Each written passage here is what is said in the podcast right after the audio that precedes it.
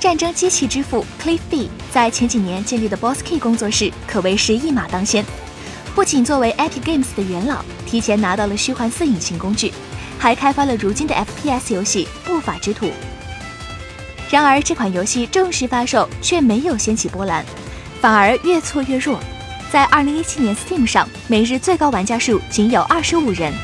在一七年十二月二十三日时，玩家人数一度触底。当在线人数低至十人、无人问津的地步下，官方宣布游戏免费。早些时候，BossK 工作室宣布倒闭，不过仍将维持服务器运营几个月的时间。这则消息距离他们推出多人射击游戏《不法之徒》不到一年。时至今日，随着工作室的倒闭，《不法之徒》正式宣布将关闭服务器，正式宣告终结。